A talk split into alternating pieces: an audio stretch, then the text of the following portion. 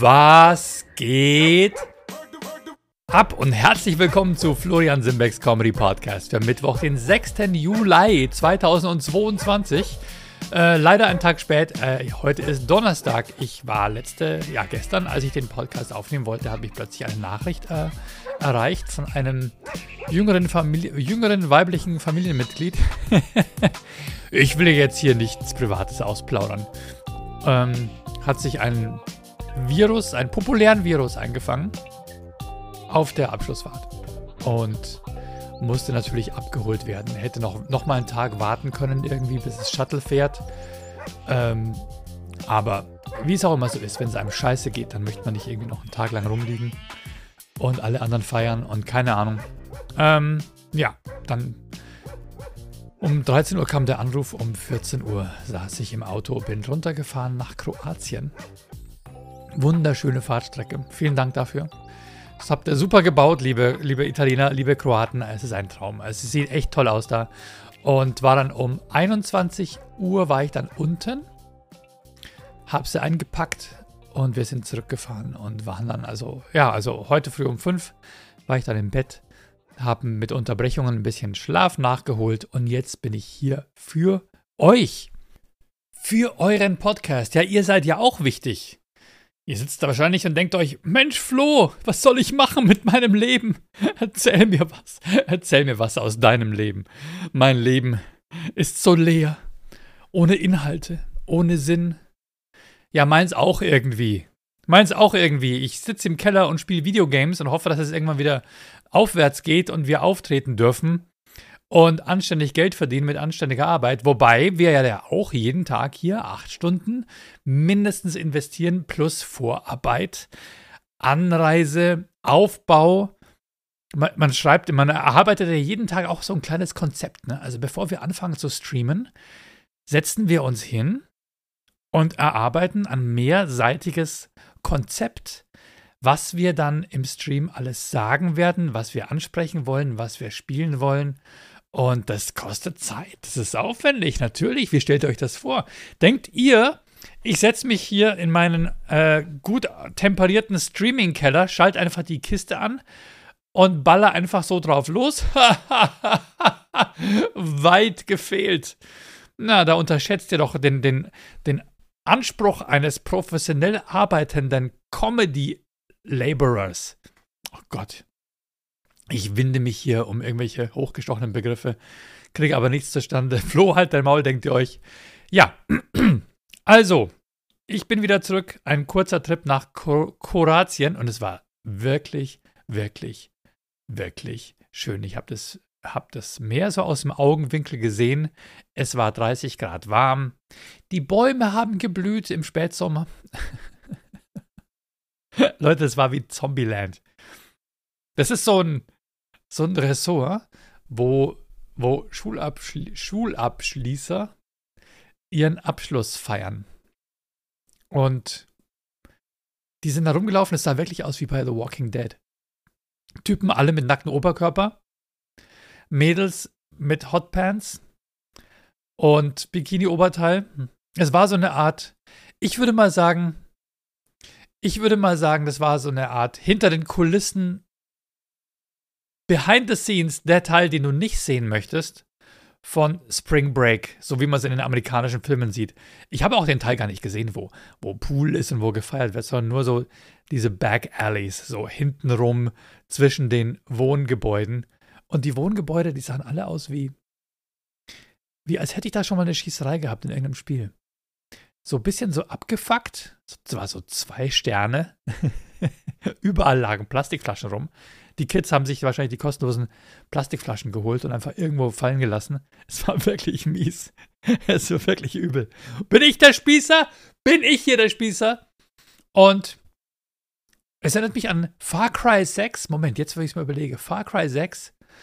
Diese, diese Uni. Man hat da irgendwo diese Schießerei in der Uni. Wie hieß die? Na, egal. So vierstöckiges Gebäude. Alle, alle Gänge, alle Räume sind außen über so Freibalkone verbunden. Und überall gibt es Ecken, wo man, wo man sich ducken und in Sicherheit gehen kann. Genauso sah es da aus. Und ganz verschiedene Gebäude aneinander und naja, überall sind sie einfach rumgetaumelt. Ich meine, es war 21 Uhr abends. Jeder vernünftige Schulabgänger hat da um die Uhrzeit schon seinen zweiten Rausch. Das war, ähm, ja, ich gehe davon aus, dass die da auch ordentlich feiern. Und ja, hingefahren bin ich über die Autobahn, über die Alpe Adria, benannt nach der Hypo Alpe Adria Bank über die Autostrada Alpe Adria. Traumhaft, wirklich zwischen den Alpen durch, durch Italien. Also erstmal Österreich bis, ich glaube, Graz, Villach. Und dann fährt man dann Richtung Triest auf diese Autostrada Alpe Adria. Die geht zwischen den Bergen durch. Es ist traumhaft. Tunnel, Tunnel, Tunnel. Und irgendwann kommt dann Italien ja, ich glaube, das war Italien.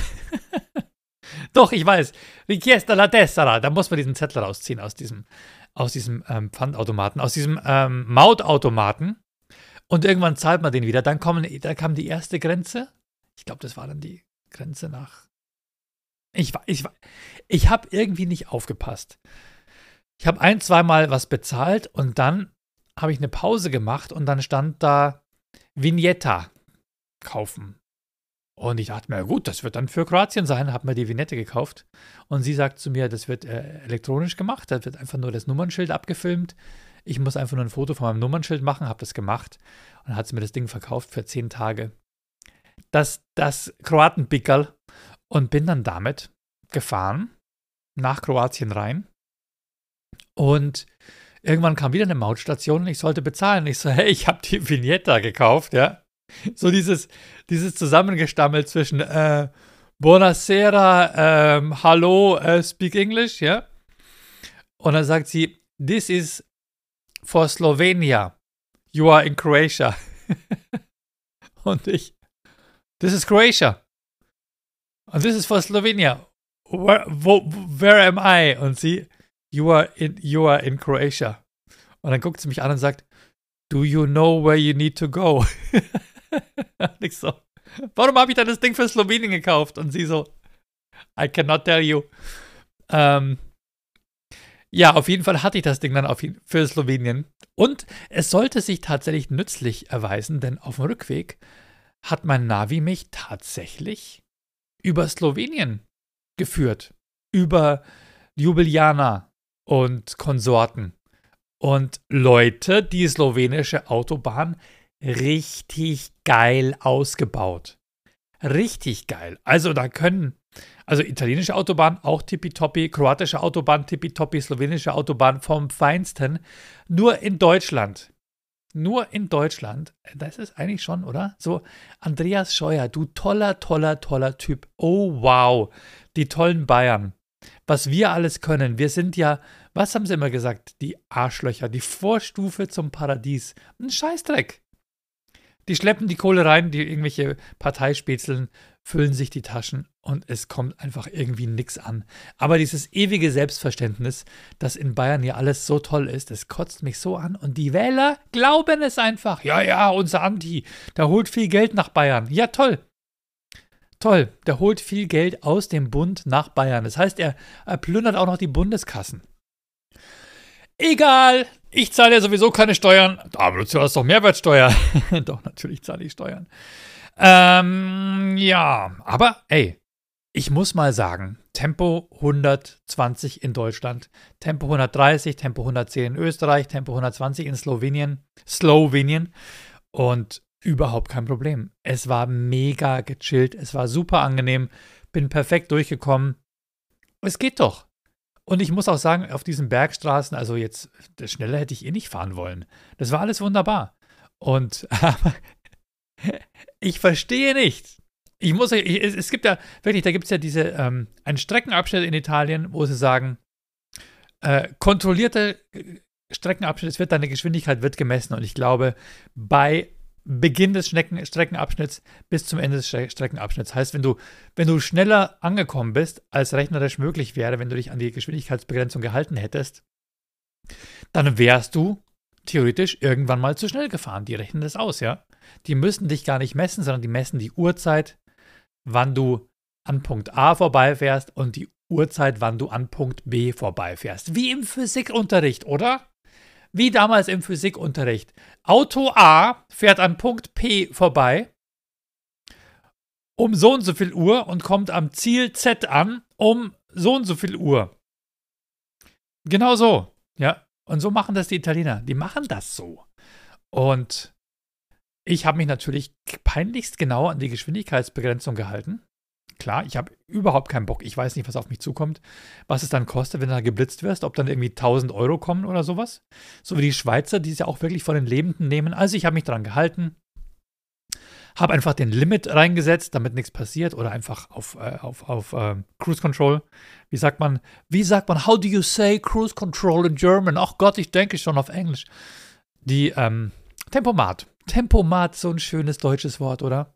Tempomat habe ich eingeschaltet und bin da durchgeglitten. Wie geflutscht, wie eingecremt. Und aber hinter mir bohrt sich mir ein, ein Fiat 500 in den Kofferraum, also fast ja. Also ich Warum war was? Also du verhältst ja eine Geschwindigkeitsbegrenzung. Das heißt irgendwie so Area Controllata oder sowas. Und alle überholen dich. Alle überholen dich. Und einmal bin ich auf der linken Spur gewesen. Fiat 500 hinter mir, weißt du, so ein Cinquecento. Äh, äh, äh, jetzt nicht so ein kleiner, sondern eine größere. Der große, wo der kleine reinpasst. Und guck rüber als es äh, mich dann überholt haben, war so eine rauchende Italienerin saß da drin, wie aus dem Bilderbuch. So die Sonnenbrille größer als der Kopf, rauchend im Fiat Cinquecento, so, ey, ey, war, war von Colo che cazzo, keine Ahnung, ja. Traumhaft. Die Klischees, ich liebe es. Und, aber ich frage mich, werden die nicht geblitzt? Haben die alle Mafia-Connections? Diese dann quasi über die Polizei. Ich, ey, ich weiß es nicht. Aber warum? Was denken die sich? Ah, da ist wieder so ein dummer Deutscher, der hält sich an die Geschwindigkeitsbegrenzungen. Fürchterlich. Warum haben wir die in unserem Land? Wie, wie funktioniert das? Was, warum, warum ist man immer der einzige Depp, der sich an sowas hält und die müssen es überhaupt nicht? Wer ist dieser Idiot? Aber ich bin gut und heil angekommen, hab die ganze Fahrt hinter mich bekommen. Ich frage, kennt ihr das? wenn du auf der Autobahn fährst und da liegt so ein einzelner Schuh. ist euch das schon mal aufgefallen? Du fährst so und denkst dir, oh, was liegt denn da? Roadkill, ist es irgendwie hier, hat ein Tierchen erwischt? Und du guckst dann im Vorbeifahren und da liegt einfach ein, ein Hausschuh oder sowas. Ich habe das schon öfter gesehen und ich dachte mir immer, was ist da wohl passiert? Und ich stelle mir immer vor, es war Stau, eine Familie im Auto, hinten kleine Kinder und den Kids wird es irgendwann langweilig. Und bevor Mama und Papa es merken, fängt irgendwie das Kind oder eines der Kinder an, Dinge aus dem Fenster zu werfen. Und als erstes Dinge, die man gerade gar nicht braucht, weil man sitzt ja, nämlich ein Schuh. das passiert doch immer. Ich habe schon so viele, ich habe schon so viele Schuhe gesehen auf Autobahnen. Man sollte mal so eine einzelne Schuhe-Sammelstelle machen. Und du kannst ja im Augenblick auch nicht umdrehen, oder? Wenn die Kinder dir die, wenn die Kinder die Schuhe rauswerfen, dann kannst du nicht sofort rechts ranfahren. Und okay, die Frau sagt bestimmt, fahr rechts ran, lauf zurück und hol den Schuh. Und der Mann sagt, wie soll ich das denn machen? Und die Frau sagt, ja, rechts ranfahren, anhalten und zurücklaufen. Boah, ich hatte mal eine Freundin, äh, nicht Freundin von mir, mit der ich zusammen gewesen wäre, sondern einfach eine Bekannte. Die war da genauso, die war gnadenlos. Ich weiß noch, wir sind in München gefahren und wir sind auf der Dachauer Straße statt einwärts gefahren und die ist so getrennt, so boulevardartig. In der Mitte fährt die Straßenbahn mit Grünstreifen und Bordstein und allem. Du kannst da quasi nicht wenden, du musst Du musst, äh, bis du dann wenden kannst, musst du drei Kreuzungen weiterfahren und wieder zurück. Also du musst quasi vom Leon-Roth-Platz, wo wir waren, ungefähr bis vor zum Maßmann-Bergel oder ja, da kannst du links abbiegen in die, in die Gabelsberger Straße. Und da kann man dann wenden. Und es wollte sie nicht. Sie musste, sie hat das vergessen, sie musste zurück. Und dann ist die mit ihrem, mit ihrem Fiat Panda, mit diesem Schuhkarton, wir saßen da drin sie am Steuer, ich glaube, noch drei Jungs im Auto und sie einfach, ähm, ich fahre zurück und wir, du musst da vorne wenden und sie, ich fahre zurück und ist einfach voll aufs Gas gelatscht und rückwärts die Dachauer Straße zurückgeballert. Und es kam Gegenverkehr. Ich hatte richtig, richtig Angst bei der im Auto. Und ich werde es bis heute nicht vergessen. Es gibt ein paar so Dinge, wegen denen bin ich heute noch, bis heute noch traumatisiert.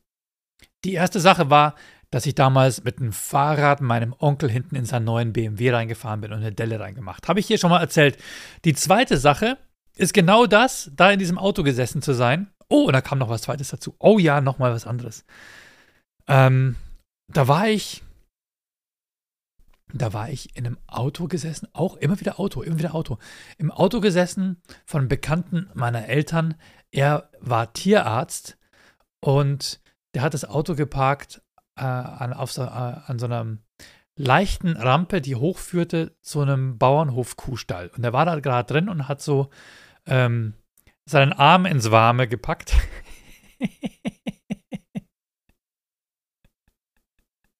Mit diesem ganz langen Gummihandschuh, mit dem Tierärzte in den Kuhstall gehen. ich weiß noch. Es war irgendeine Fernsehshow, da mussten sie quasi raten, da mussten sie Titel raten von Fernsehsendungen. Wer waren da dabei? Pastewka und Kalkofe? Auf jeden Fall mussten sie Charade machen. Sie mussten nur mit Handgesten, mussten sie Fernsehshow-Titel äh, raten. Und der eine hat so gespielt, als würde er sich einen langen Gummihandschuh bis zur Schulter hochziehen. Und der andere hat gesagt, der Doktor und das liebe Vieh. Kam sofort der Doktor und das liebe Vieh.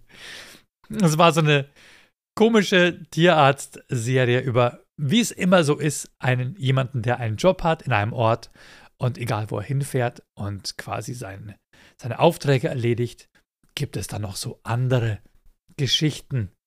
Das alte Prinzip, oder? Die Geschichten der Menschen selbst. Und er heilt nicht nur die Tiere, er heilt auch den ganzen Ort. Ähnlich wie beim Traumschiff, oder? Die kommen, die kommen alle aufs Schiff und jeder hat ein Problem. Der eine hat Krebs, der andere ist die Beziehung kurz vorm Ende und der Steward und der Captain, die retten das dann alles. Die, die schaffen das. Ist doch immer so. Genauso auch diese eine Serie, die hieß Frühling, wo ich äh, so einen Campingplatzbesitzer gespielt habe. Diese eine äh, Hauptdarstellerin, ich weiß gar nicht, wie sie heißt. Die ähm, kommt ja auch überall hin und kann alles und hilft, hilft allen. Und sie ist so die einzige, die den wirklich wahren Blick hat. Die einzige Person, bei der der Blick für das Wesentliche nicht verstellt ist. Und da sitzen dann Oma und Opa vom Fernseher und sagen, genau so ist es. Mein Opa immer, dem sehe ich schon an, dass er böse ist. Der hat immer genau, der hat immer Fernsehen kommentiert und hat meiner Oma genau erklärt, was sie gerade sieht und wer der Böse ist. Und, dann, und dass ihm auffällt, der guckt schon so verschlagen. Hast du gesehen, wie er sich gerade nochmal umgedreht hat und so verschlagen geschaut? Der führt doch bestimmt was im Schilde. Deutsche Serien, wo der Regisseur sagt, jetzt guck noch mal verschlagen. Und dann macht er das und der Zuschauer so, ach, jetzt hat der verschlagen geguckt. Das ist bestimmt einer von den Bösen. Aber der hat doch gar keinen dunklen Schnurrbart. Ja, ja, deswegen musst du auch verschlagen gucken. Wenn er einen dunklen Schnurrbart hätte, dann wüsstest du ja sofort, dass er einer von den Bösen ist. So wurden früher Serien gemacht. Vielleicht immer noch, aber ich gucke ja nicht mehr. Ich gucke keine deutschen Serien mehr. Ich gucke keine deutschen Serien mehr, das ist mir alles zu trivial. Ich, äh, ich gucke nur noch auf Arthouse. Das ist ein Pay, ein Pay-Kanal, den bekommt man nur ab, ab einem abgeschlossenen Studium der, keine Ahnung. Was hat mich noch traumatisiert? Genau, wir saßen da. Ich, er, er hat mir gesagt, warte im Auto, ich komme gleich wieder. Ich muss kurz meinen Arm, meinen Arm ins Warme tunken. Und dann, ich saß da in seinem Auto, es war so ein Rover. Und mir war langweilig. Und dann sehe ich so diesen, diesen ähm, Schaltknüppel, Schalthebel vom, von der Automatik. Und der war auf P und dann konnte man umschalten auf N, auf D, auf 2, auf 1. Äh, keine Ahnung. Und, und auf R natürlich. Und ich aus Langeweile spiele rum, drücke diesen Knopf rein und schalte ihn auf N und das Auto fängt an zu rollen. Ich war, das, das Auto war auf einer, auf einer Rampe geparkt, abschüssig nach hinten. Und ich saß auf dem Beifahrersitz. Und wie alt war ich? Keine Ahnung. War ich 10, 11? Durfte ich überhaupt schon auf dem Beifahrersitz sitzen? In Bayern auf dem Land ist das egal. Ja. Da fährst du mit fünf, fährst schon Traktor. Und ich weiß nicht mehr, was ich gemacht habe. Habe ich, habe ich die Handbremse gezogen? Ich habe auf jeden Fall reagiert. Ich habe es sofort wieder auf P geschaltet, glaube ich. Das Auto hat gerollt, aber ich habe es geschafft, das Ding wieder zu stoppen. Es war, ich werde es nie vergessen, es war der Horror. Ich als kleiner Junge, was wäre das für eine Scheiße gewesen? Es wäre mir so peinlich gewesen, natürlich, aber wie ich konnte damals den potenziellen Schaden noch überhaupt nicht so richtig abschätzen, was da alles so passieren hätte können. Ja, das, äh, da werde ich bis heute noch dran denken, also werde ich äh, noch länger dran denken. Und ähm, einmal bin ich auch, auch mal rückwärts gefahren mit dem Auto, habe einen Schaden bin zu schnell rückwärts gefahren, genauso wie, wie das Mädel damals. Aber plötzlich fuhr das Auto nicht mehr so geradeaus, wie ich wollte, und ich bin in ein parkendes Auto reingefahren.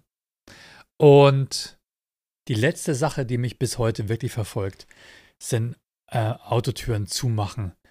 Ich habe mir mal auch als 10- oder 12-Jähriger, so um dem, um dem Dreh rum, habe ich mir mal meinen rechten Daumen in eine Autotür eingezwickt, in die Volvo-Tür von meinem Dad damals.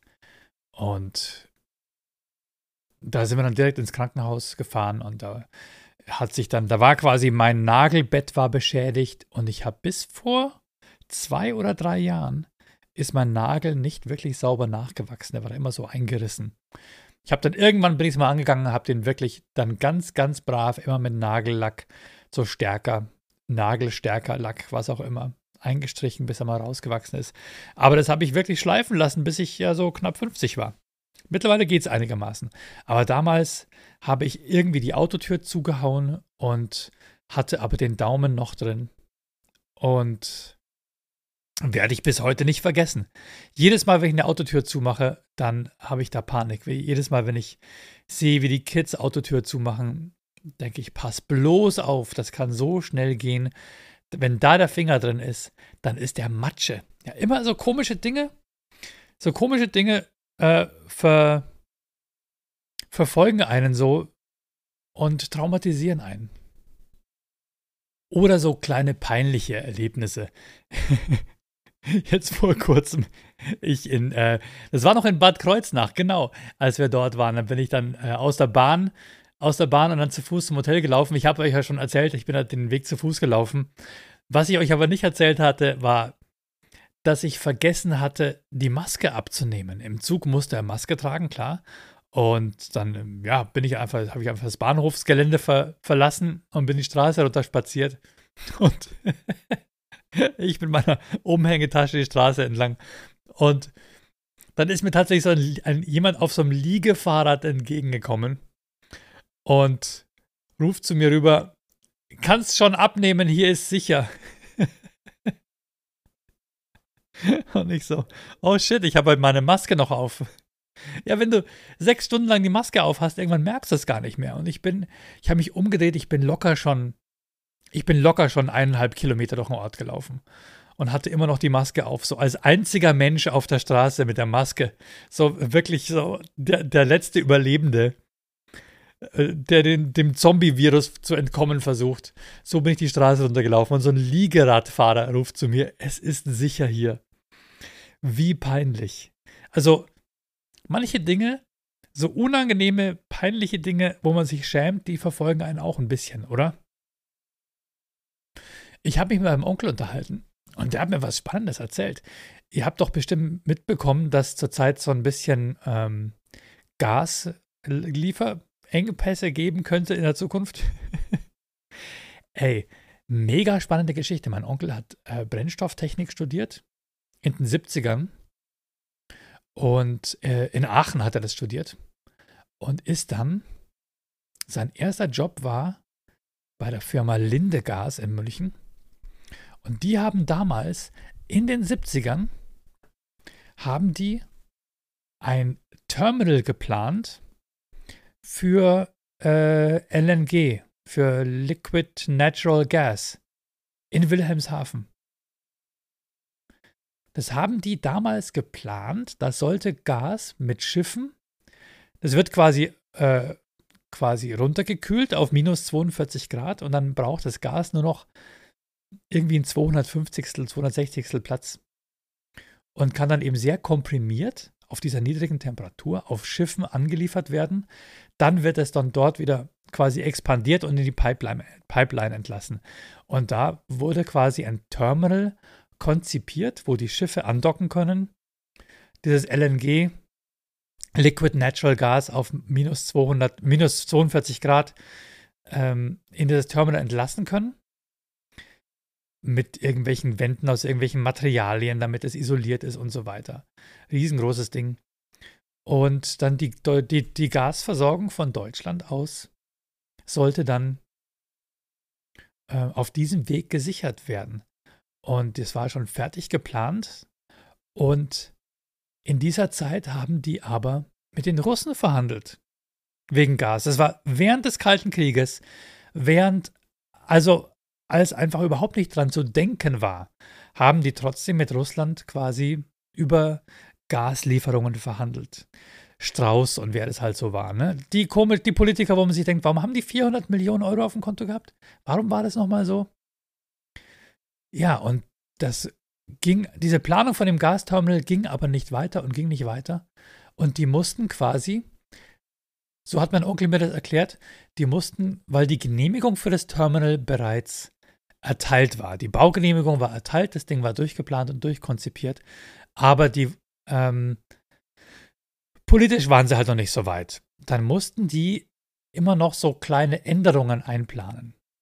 So, keine Ahnung, wir machen den, die Zulieferungsstraße machen wir vielleicht auf der linken Seite oder keine Ahnung. Die mussten einfach umplanen, weil wenn sie nur kleine Änderungen machen, dann blieb die Genehmigung erhalten und sie konnten noch weiter rauszögern. Und die haben, glaube ich, er sagte, drei oder vier Jahre lang haben die immer nur dieses Gasterminal, die Genehmigung am Leben erhalten, bis die Politik so weit war. Und dann haben sie gesagt, nee, wir lassen das ganze Ding mit dem LNG-Terminal. Wir holen uns Gas aus Russland, wir bauen eine Pipeline. Da verdienen dann die mit, da verdienen dann die mit. Und äh, jetzt haben wir den Salat.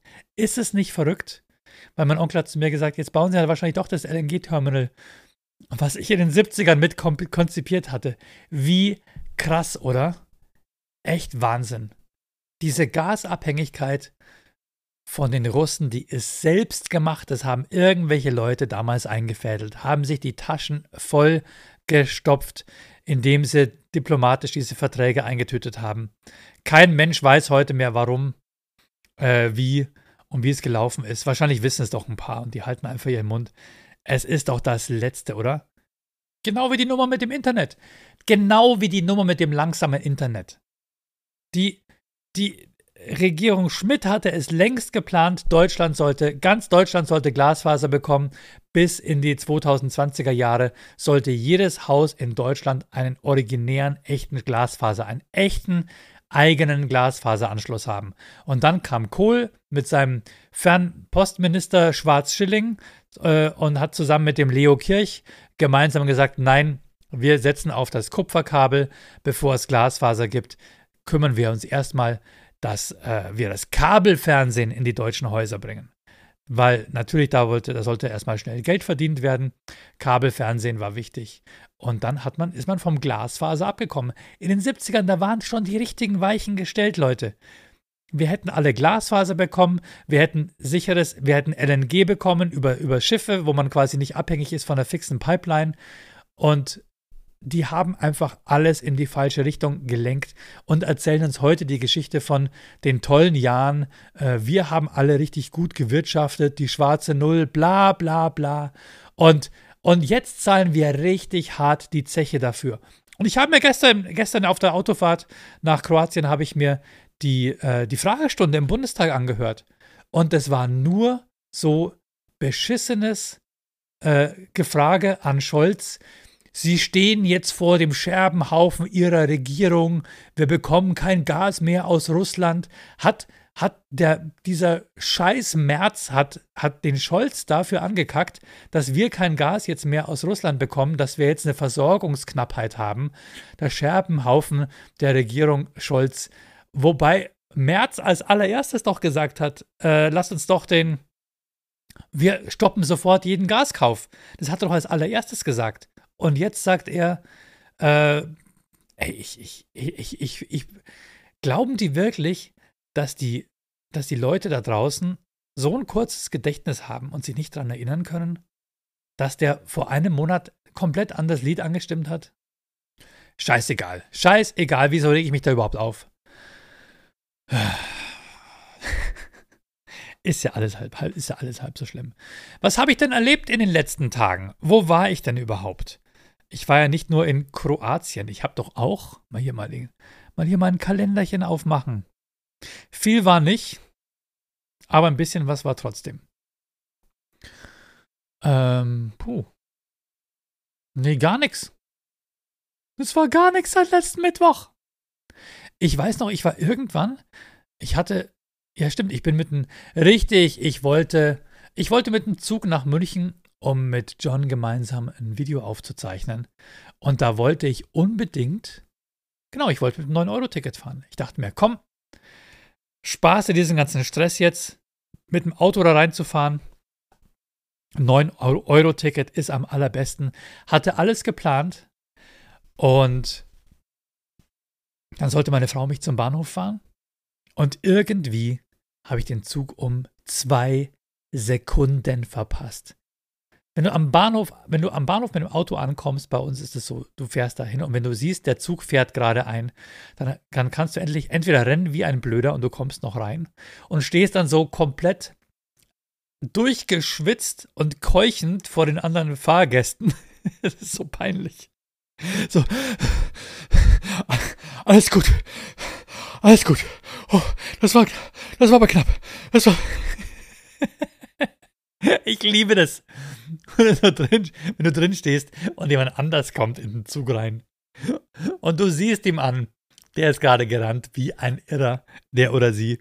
Und, und dann kommt der Schweißausbruch. Der kommt ja meistens erst dann zehn Sekunden später. Ja, wenn, wenn, es, wenn die Pumpe so ein bisschen runtergeht, dann kommt der Schweißausbruch und kühlt den Körper ab genauso mega peinlich. Naja, ich bin gerannt wie ein Irrer. Und äh, der Zug ist einfach kurz bevor, bevor ich auf den Knopf drücken konnte für die Tür, äh, ging die Pfeife los und Abfahrt und keine Ahnung. Waren es zwei Sekunden, waren es zehn Sekunden. Aber man fragt sich instinktiv, was habe ich gemacht, wo ich diese zwei Sekunden verloren habe? was hätte ich in diesen letzten zehn Minuten auf dem Weg zum Bahnhof anders machen können, damit ich es noch geschafft hätte, oder? War ich auf dem Klo, habe ich einmal zu oft gewischt. hätte ich mir die Schuhe erst im Auto zubinden sollen und nicht noch zu Hause. Man versucht immer rauszufinden, wo habe ich diese zwei Sekunden verloren, oder? Es ist doch immer so, oder? Aber am Ende hast du einen Zug verpasst, Zug verpasst, Zug verpasst. Was habe ich gemacht? Habe ich mich da ins Auto gesetzt, bin nach München gefahren. Es, ich fahre einfach so fucking ungern im Auto. Du kannst im Auto nichts erledigen, beziehungsweise du solltest im Auto nichts erledigen. Du sollst einfach nur dich auf den Verkehr, Verkehr konzentrieren. Im Zug ist so viel geiler. Ich liebe es, im Zug zu sitzen. Ach ja, habe ich euch erzählt, dass ich auf dem Rückweg von Bad Kreuznach plötzlich eine rote Corona-Kachel hatte? Ja, habe ich schon erzählt, oder? Habe ich schon erzählt. Naja, war auf jeden Fall nix. War auf jeden Fall nix. Ey, die Tage habe ich bei und habe ich mir im Keller hier ein bisschen, bisschen klar Schiff gemacht, habe ein bisschen umgebaut, meinen Streaming-Keller umgebaut und alles so ein bisschen in die Mitte des Raumes gezogen, um das Setup ein bisschen kompakter zu machen, um das Licht ein bisschen mehr unter Kontrolle zu bekommen, um den Ton ein bisschen weniger Halt zu haben und um ein bisschen mehr nutzbaren Raum zu schaffen. Also ich habe jetzt quasi so ein Raumteiler in der Mitte. Ich sitze jetzt in der Raumesmitte. Quasi, ja, egal. Und danach habe ich so Kartons und Zeug, was ich noch hier hatte, einfach entsorgt und bin raus an die Papiertonne und habe einen Pappkarton klein gerissen und, und hatte meine AirPods drin. Und während ich irgendwie den Pappkarton klein reise, rei, kleine Reise, kleine Reise, Entschuldigung, habe ich irgendwie mit der linken Hand war noch, naja, quasi, ich habe quasi an dem einen Karton habe ich so eine Lasche abgerissen. Und mit der anderen Hand habe ich links noch den ganzen großen Karton in der Hand gehalten. Und durch den Schwung habe ich mir den Karton aufs linke Ohr gehauen. Und voll drauf und es hat sowas von mega wehgetan und es war ganz dumpf und ich habe nichts mehr gehört auf dem linken Ohr und ich dachte mir, oje, oje, hoffentlich geht es gleich wieder vorbei. Hoffentlich ist es echt nur kurz. Das wäre es alles. Das brauche ich jetzt einfach mal überhaupt nicht, dass ich mir das irgendwie das Trommelfell beschädigt habe oder sowas. Und es blieb aber so. Ich habe den Karton noch weiter klein gerissen. Ähm, irgendwann war ich dann fertig und auf dem linken Ohr war es immer noch ganz, ganz dumpf und ich habe nichts gehört und dachte mal, boah, scheiße, Mann.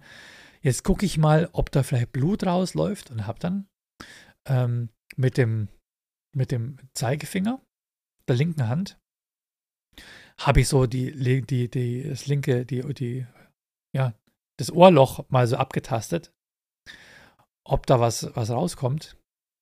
Und stelle einfach fest, dass mein AirPod da einfach so voll schräg drin gesteckt ist in meinem Ohr. da steckte einfach wie ein Stöpsel in meinem Ohr drin und hat so zur Seite weggezeigt wie so eine Antenne. Und dann habe ich ihn in die Hand genommen und alles war wieder normal. Ich habe einfach nur mit dem Karton mein AirPod, mein AirPod getroffen und der hat sich aufgestellt. Und ich habe eine Zeit lang einfach nichts mehr gehört, weil da mein Ohr zugestöpselt hat. Äh, ja, so läuft's, Leute, wenn man sich ein bisschen blöd anstellt. Zeit für ein paar Sekunden Werbung. Big Mike's Food. Leute, grillt ja auch so gern wie ich, also ich zelebriere das Grillen richtig. Egal ob Fleisch, vegetarisch oder vegan. Und für mich gehört da einfach eine richtig geile Barbecue-Soße mit dazu. Und natürlich ist das bei mir eine von Big Mike's Food. Klar, Big Mike ist ein Freund von mir, wieso sollte ich mir was anders holen? Aber nicht nur deswegen. Big Mike's Barbecue-Soßen, die werden mit Leidenschaft und mit größter Sorgfalt in Handarbeit hergestellt. Nicht mit den Füßen, Leute. Qualitativ sind Big Mike's Soßen absolut klasse, ganz ohne Farb- und Konservierungsstoffe oder chemische Zusätze. Es werden nämlich nur ausgewählte, hochwertige und natürliche Zutaten verwendet, wie zum Beispiel echter Waldhonig vom biozertifizierten Imker aus dem Nachbarort. Außerdem ist Big Mike wichtig, dass so möglichst niemand vom Genuss seiner Barbecue-Soßen ausgeschlossen wird und deshalb achtet er peinlich darauf, so wenig allergieauslösende Zutaten wie nur möglich zu verwenden und Soßen zu kreieren, die auch Vegetarier und oder Veganer genießen können. Für jeden gibt es also eine passende Soße. Und das i-Tüpfelchen ist, dass Big Mike versucht, von der Verpackung über das Etikett bis hin zu den Zutaten alles regional zu beziehen. Ich meine, da genießt sich doch schon gleich doppelt so gut, oder? Wenn ich euch jetzt die Zähne lang gemacht habe und ihr neugierig seid, wie diese mega genialen Soßen schmecken, dann gönnt euch doch mal eine oder mehrere von Big Mike's Barbecue Soßen. Ab einem Bestellwert von 39 Euro erhaltet ihr noch automatisch ein Glas mit zufällig ausgewähltem Überraschungsgewürz aus unserem Sortiment gratis mit dazu. bigmikes.de die Genussoptimierer B-I-G-M-I-K-E-S.de und mit dem Gutscheincode SIMBEck, wie mein Nachname, sichert ihr euch übrigens noch 20% Rabatt beim Checkout. Wie geil ist das denn bitte? Aktuell gibt es eine Cherry Bourbon Barbecue Soße, eine Classic Smoky Barbecue Soße, mein Favorit die Honey Mustard Barbecue Soße und noch ein Original Tomaten Ketchup. Als Gewürze gibt's Fries and Chicken Mix, Gyros Gewürz oder ein Tzatziki Gewürz, Pizza und Pasta Gewürz, Kräuterbutter Gewürz, Kräutersalz, Nice und Spicy Mix, aber auch äh, normale Gewürze wie Salt and Pepper Mix oder Fleur de Sel und so weiter. Also schaut euch doch einfach mal um auf bigmikes.de, die Genussoptimierer bigmikes.de und sichert euch mit dem Gutscheincode SIMBEck beim Checkout den 20% Rabatt. B-I-G-M-I-K-E s.de, bigmikes.de, B-I-G-M-I-K-E s.de. Kulibri.com. Leute, ihr kennt das doch auch, oder? Diese Frage, ey, wann machen wir endlich mal unser Klassentreffen? Einmal im Jahr fährt der Freundeskreis gemeinsam weg und lasst uns mal einen Termin finden, an dem alle Zeit haben. Freunde von mir haben dieses Problem schon Anfang der 2000er erkannt und haben zur gemeinsamen Terminfindung und Planung ein eigenes Online-Tool erstellt. So nach den Fragen, wer kann wann, wohin soll es gehen, wer zahlt an wen. Nur für sich, damit jeder einfach nur anklicken kann, wann er Zeit hat und sich eintragen kann. Lange bevor es zum Beispiel Doodle gegeben hat. Und das hat so gut funktioniert, dass es sich im Freundeskreis rumgesprochen hat. Und irgendwie, die haben selber keine Ahnung, wie es ging, haben sie jetzt mal nachgeschaut und es sind insgesamt 500.000 registrierte User. Ich glaube, die haben schon zwischendrin mal nachgeschaut. Aber ohne irgendwie Werbung zu machen, sind die auf 500.000 User gewachsen, einfach weil es so gut und so praktisch war. Und vor allem einfach komplett ohne Cookies. Keine Werbung, die NSA liest auch nicht mit. Also datenschutztechnisch ein Traum. Höchste Zeit haben sie sich gedacht, jetzt während Corona mal das Ding einfach grafisch ein bisschen aufzupeppen, zu überarbeiten. Und jetzt ist die neue Version von Coolibri.com online. Schaut es euch einfach mal an, plant euren nächsten Trip damit, macht einen Grillabend aus, Familienfeier, ganz egal mit coolibri.com. Ich habe es mir angeschaut und ich organisiere jetzt tatsächlich meine Comedy Lounges damit. Die Comedians können sich eintragen und ich als Admin kann dann die Termine buchen. Also kein Kindergarten mehr mit dem lästigen Hin- und Herschreiben und so. Ich sag's euch, das war ein Stress mit diesen ganzen Chaoten. Coolibri.com war ein Gamechanger für uns. Warum nicht auch für euch, oder? Das ist coolibri.com. K-U-L-I-B-R-I.com. Kostenlos, ohne Werbung, kein Tracking, keine Cookies nur das Allernotwendigste. Und wie verdienen die jetzt ihr Geld, fragt ihr euch? Also in der Zukunft soll es vielleicht mal Optionen geben für Heavy-User oder für größere Veranstaltungen, aber das wissen die selber noch nicht. Vielleicht gibt es mal einen Spendebutton. Es ist einfach kostenlos. Es ist da und es ist sehr gut und ihr könnt es sogar personalisieren mit eigenen Hintergrundbildern. Ja, schaut einfach mal nach. Coolibri.com, K-U-L-I-B-R-I.com. Ich habe mal gefragt, warum es so heißt. Die Idee war damals der fleißige Kolibri. Und der hilfreiche Kofferkuli. ja, also ändern können sie es jetzt nicht mehr. Ähm, ja, wer von euch hat es schon gekannt? Ich meine, bei 500.000 registrierten Usern ist die Frage ja gar nicht so weit hergeholt, oder? Also, coolibri.com, jetzt komplett überarbeitet. Termine mit Freunden planen online. coolibri.com. Checkt es mal aus. Ja, danke schön, dass ihr dran geblieben seid und mich nicht einfach so mit der Werbung hängen lasst, wegen, ah, komm, der Simbeck hier interessiert mich doch ein Scheißdreck, der und seine Werbung kacke. Äh, ganz egal.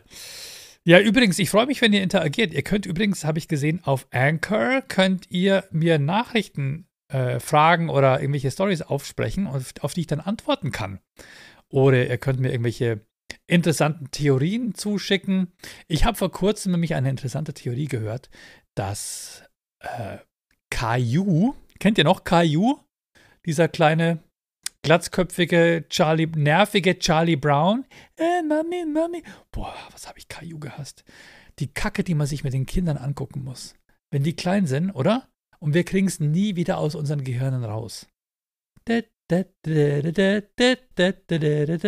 Caillou. Meine Güte, die Kinder haben ja so einen eingebauten Schutz irgendwie, die vergessen es irgendwann. Aber ich werde es immer im Kopf drin haben. Meine Tochter kam zu mir vor kurzem und meinte, der hatte ja Krebs. Ich so, was? Der hatte Krebs? Das war mir nie bewusst, dass er angeblich Krebs hat. Ähm, aber sie sagte, ja, das ist irgendwie eine Theorie, dass Caillou, dass die, dass die Geschichte erzählt wird von seiner kleinen Schwester Rosie, wie sie sich noch an ihren älteren Bruder Caillou erinnert und deswegen ist alles in so ein komisches, komisches weißes Licht getaucht. Diese, die, die Ränder von den Bildern, die verblassen ja immer so ein bisschen so, als wäre das irgendwie so Erinnerungen, jenseits, das Licht, keine Ahnung. Caillou soll ein krebskranker Junge gewesen sein. Was? Wer kommt denn auf solche Ideen? Wer kommt auf solche Ideen? Ich dachte einfach nur, das ist einfach nur der, der Stil von diesen Kinderbüchern gewesen und der wurde einfach genau so äh, ins, ja, quasi übertragen in die, in die Zeichentrickgeschichte. Ich kenne die Kinderbücher nicht. Aber geh einfach mal davon aus, dass der, dass es kein krebskranker Junge war. Ich meine, was soll die Scheiße dann? Da hätten wir es doch auch zumindest ansprechen können, oder? Von wegen, ja, das ist ein kranker Junge. Krank sein ist nicht schlimm. Man hat doch immer was, immer was Erzieherisches mit dabei. Es wurde kein einziges Mal angesprochen. Ich bezweifle das wirklich, dass Caillou Krebs hatte. Wisst ihr da irgendwas? Gibt es noch irgendwelche anderen wilden Theorien? Winnie the Pooh war schwul zum Beispiel? Oder äh, Cars, äh, Lightning McQueen wollte eigentlich äh, lieber ein elektrisches Auto sein und hat sich deswegen abgesetzt von dem ganzen Rennauto-Zirkus. Ey, aber ich glaube, die Leute haben einfach, die Leute haben einfach Spaß dran, so deine, deine dich, dich in dein, aus deinen gewohnten Sehweisen rauszureißen und dich mit was komplett Neuem zu konfrontieren, wo du denkst, was? Scheiße, ernsthaft oder so? Das habe ich nie so gesehen. Oh Gott, mein ganzes. Die Leute haben einfach Spaß dran, dir dein ganzes Weltbild auf den Kopf zu schmeißen. Ich glaube, auf den Kopf zu schmeißen, auf den Kopf zu stellen. Ich glaube, das ist das, was die Leute spannend finden. Mein Weltbild war übrigens, als ich klein war, war, dass meine Nachbarn nicht Außerirdische waren, aber irgendwie was mit der Raumfahrt zu tun hatten. Wir hatten schräg gegenüber, hatten wir eine Familie, die hieß Meteor. Und ich fand das immer mega cool. Die Familie Meteor. Der Sohn hieß, glaube ich, Carsten. Ich dachte, der heißt Carsten Meteor. Irgendwann habe ich herausgefunden, dass der Carsten gar nicht mit Nachnamen Meteor heißt, sondern einen anderen Nachnamen. Und einen anderen Nachnamen hatte.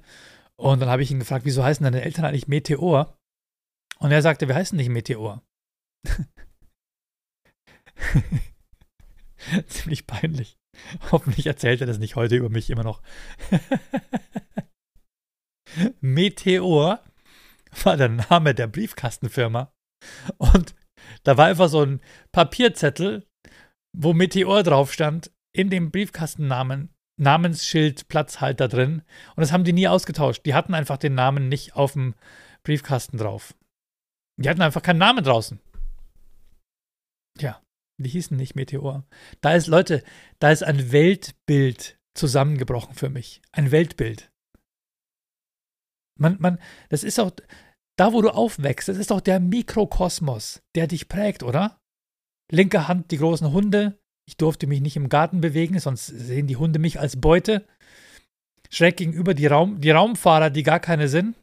Auf der anderen Seite, oh, oh, auf der anderen Seite, da wohnte eine Familie, rein Mittelhaus, ja, auf der anderen Seite wohnte eine Familie, der, der Vater konnte den Zauberwürfel lösen. Der hat als allererstes, hat der zu mir gesagt, ich kann ihn dir lösen.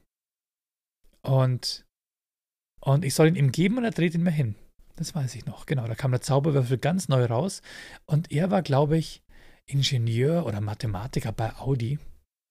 Und ich habe dem meinen Zauberwürfel gegeben. Ich hatte nicht den teuren für, für 7,95. Ich hatte den billigen für 4,95. Und der war so weiß mit bunten Punkten drauf. Und der hat ihn mir aber gelöst. Und dann hat er gerufen, Florian, ich habe den Zauberwürfel fertig. Und ich renne die Treppe runter aus dem ersten Stock und rufe, geil, geil, geil, geil, geil. Und meine Mutter stoppt mich und sagt zu mir, weißt du, was du da überhaupt sagst? Und ich, was? Ja, du sagst geil. Und ich, äh, ja. Und sie sagt, weißt du, was das bedeutet? Und ich, ja, sowas wie super. Und sie sagt, nein, das bedeutet, dass jemand Lust hat auf Geschlechtsverkehr. Alter. Alter. Ich werde es nie vergessen. Ich werde es nie vergessen. Es war mir, Ah, fuck, ey. Es war einfach scheiße peinlich. Einerseits ist peinlich, dass alle geil sagen und meine Mutter checkt's nicht, ja, dass es längst diese Bedeutung halt verlassen hat und hinter sich gelassen hat. Andererseits aber auch so peinlich, dass ich es nicht wusste, was ich da so, was ich da so gerufen habe. Ja, ich habe dann das Wort geil einfach dann nicht mehr so richtig zu Hause so. Und dann später kam meine Mama immer und sagt, hä, das war richtig geil, oder? Das war geil. Wo ich mir denke, okay, du hast es jetzt für dich verarbeitet, Du sagst es jetzt im Spaß, ja, aber ich habe damals, ich bin traumatisiert. Warum spreche ich immer von, warum spreche ich immer von meinen Kindheitstraumatisierungen? Ja, so schlimm war es nicht, aber peinlich irgendwie, oder? Auf jeden Fall, der hat mir den Zauberwürfel gedreht und ich habe dann nachher über einen Kumpel aus der Klasse, dessen Dad hat aus der Zeitung, ich glaube, es war der Sterne und der, Spiegel, einen Zeitschriften, einen, einen, einen mehrseitigen Artikel kopiert, der hieß Ruf Hurra oder Schrei Hurra und schmeiß eine Runde. Und da war die Zau Zauberwürfel-Anleitung drin und die habe ich dann auswendig gelernt. Und mittlerweile gibt es eine neue, eine neue Technik, die ist auch schon ein paar Jahre alt. Die kann ich jetzt, spare ich nochmal ungefähr eine Minute. Aber schneller als eineinhalb Minuten werde ich es wohl nie schaffen. Aber mein Nachbar, ja, ja, nicht der Herr Meteor, ein anderer, den Namen werde ich jetzt nicht doxen, ich weiß gar nicht, ob es die noch gibt, aber die wohnen schon lange nicht mehr neben uns. Der hat mir das damals, der hat mir das damals gelöst. Ja, krass, ne? Meine Mama hat mir eine Geschichte erzählt von einer, von einer anderen Freundin. Meine Mama ist so eine Gartenspezialistin. Ja? Die hat mir jetzt so wieder so schöne neue Tomaten mitgebracht. Die wachsen jetzt bei mir im Garten. Und ich gieße dann immer. Ich gieße die Tomaten. Und immer wenn ich gieße, halbe Stunde später regnet es. Aber so richtig. Und ich denke mir irgendwann, äh, wollen die mich verarschen da oben? Bin ich mittlerweile bin ich verantwortlich dafür, dass ich das. Wie wäre es, wenn ich mal nicht gieße? Weil meine Mama sagt immer, jeden Tag gießen, auch den Oleander, jeden Tag. Jeden Tag braucht, braucht der Oleander 10 Liter Wasser einmal in der Woche düngen und äh, oben rein, auch unten in die Schale was rein. Die Pflanzen brauchen Wasser, die brauchen, ja. Und ich mache das jeden Tag und jedes Mal, wenn ich gieße, regnet es danach. Jedes Mal. Was würde passieren, wenn ich nicht gieße? Bleibt dann das Wetter schön?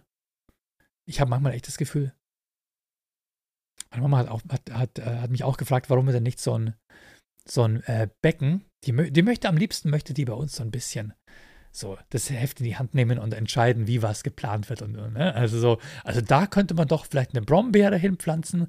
Und wenn ihr wolltet, wollt ihr euch nicht mal ein Hochbeet zulegen und so, hey, so, nein, ich habe genug Arbeit. Ich habe kein, ich muss, ich muss online, ich muss in Videospielen, muss ich Leute killen. Ich habe so ein Hochbeet. Wie wär's denn mit einer Vogeltränke? Guck mal, ihr habt da so viele Spatzen, die kommen doch bestimmt da ganz gerne und möchten, möchten was trinken. Die hat mir erzählt, eine Freundin von ihr, die hat, die hat, äh, die hat eine Freundin besucht und die hatte so eine Vogel, Vogelbecken, wo die Vögel dann landen und dann trinken können. Und dann kam eine Amsel und hat sich da draufgesetzt, ähm, auch auf den Rand von diesem Becken und ist dann reingegangen und hat angefangen, sich das Gefieder sauber zu machen. Und diese Frau, diese Bekannte von meiner Mama, sagt: Gehst du da raus? Gehst du da raus? Gehst du da raus? Da hat Terrassentür aufgemacht hat die Amsel, hat die Amsel verscheucht. Und meine Mama, ja, wieso dürfen Amseln dann nicht an das Wasser ran? Und sie, die soll doch nicht ihre schmutzigen Federn da drin waschen. Das ist doch für die Vögel zum Trinken da. Gehst du da raus? So, wenn die Leute irgendwie diesen einen Plan haben, ja. Diesen einen Plan. So, ich möchte den Tieren was zu essen geben, aber ich, ich lege Messer und Gabel hin. Die sollen es schon ordentlich essen. Die sollen es so, die sollen so damit umgehen, wie ich mir als Mensch das vorstelle. Die sollen da nur trinken, aber sich nicht auch sauber drin machen. Ja? Nur trinken. Und gehst du da raus? Mega gut. Ja, Leute, ey, das waren meine Stories für, für diese Woche. Ich melde mich wieder am Mittwoch, den dem 13. Ich habe heute eine Firmenbuchung in München. Danach könnt ihr mich sehen wieder im Stream. Heute auf unserem Erkan und Stefan Twitch-Kanal. Geht einfach mal, schaut es euch einfach mal an. Twitch.tv, Erkan und Stefan. Ähm, morgen äh, fahre ich früh nach Magdeburg. Wir haben dort einen Auftritt, da freue ich mich schon sehr. Und am Samstag bin ich in Schongau zur Comedy Lounge Schongau und ich freue mich sehr. Ich werde die Show dort moderieren. Es beginnt um 19 Uhr auf dem Bürgermeister Schegger Platz. Mit dabei werden sein Götz Frittrang aus Bamberg, ähm, Cengiz Öztunç aus Reierheu, Bad Reichenhall und Melanie Gerland aus Kassel. Es wird eine sehr, sehr schöne Show. Hoffentlich hält das Wetter. Ich werde, ich werde vorher keine Blumen gießen. Und genau, und ja, das war's. Die nächsten Termine sind dann erst wieder, erst wieder, äh, gelacht um 8 am am 14. in am 14. in München ist allerdings ausverkauft. Dann ein paar Privatbuchungen. Und dann am 22. Juli Nightwatch Live in Düsseldorf. Holt euch die Karten. Und am 24. Juli Eintritt frei in Großen Brode. Großen Brode an der Ostseeküste. Äh, Comedy Sommer Festival. Mit dabei ist auf jeden Fall Thomas Schmidt. Das weiß ich. Ich glaube, Benny Stark ist auch mit dabei. Könnte auf jeden Fall sehr, sehr schön werden. Und naja, alles weitere dann im nächsten Podcast. Hat mir sehr viel Spaß gemacht mit euch. Bleibt gesund. Wenn euch mein Podcast gefällt, dann zeigt mir das doch gerne auch. Ich freue mich über Interaktion, Kommentare, Fragen oder Kritik. Das ist natürlich auch gut für den Algorithmus. Dann rutscht der Podcast nach oben und mehr Leute erfahren davon, dass es uns hier gibt. Also mich und euch, meine lieben Hörer. Auf YouTube das Abo und am besten auch die Glocke, dann verpasst ihr keine Folge mehr. Auf Spotify kann man interagieren. Auf Apple Podcasts kann man auch Bewertungen hinterlassen. Das ist richtig super für mich. Also zeigt gerne mal ein bisschen Liebe. Und wenn ihr sagt, für den Podcast habe ich auch ein bisschen mehr übrig als nur warme Worte, dann freue ich mich riesig über Unterstützung auf Steady. Schon ab 3 Euro im Monat seid ihr dabei. Den Link bekommt ihr über floriansimbeck.de und da einfach auf den Steady-Button klicken. Als Dankeschön bekommt ihr von mir eine Schlimmbecks Podcast Kaffeetasse zugeschickt und ein paar exklusive Extras zum Anschauen, Downloaden und auch Freikarten. Wenn ich mal bei euch in der Region bin, gibt es dort auch.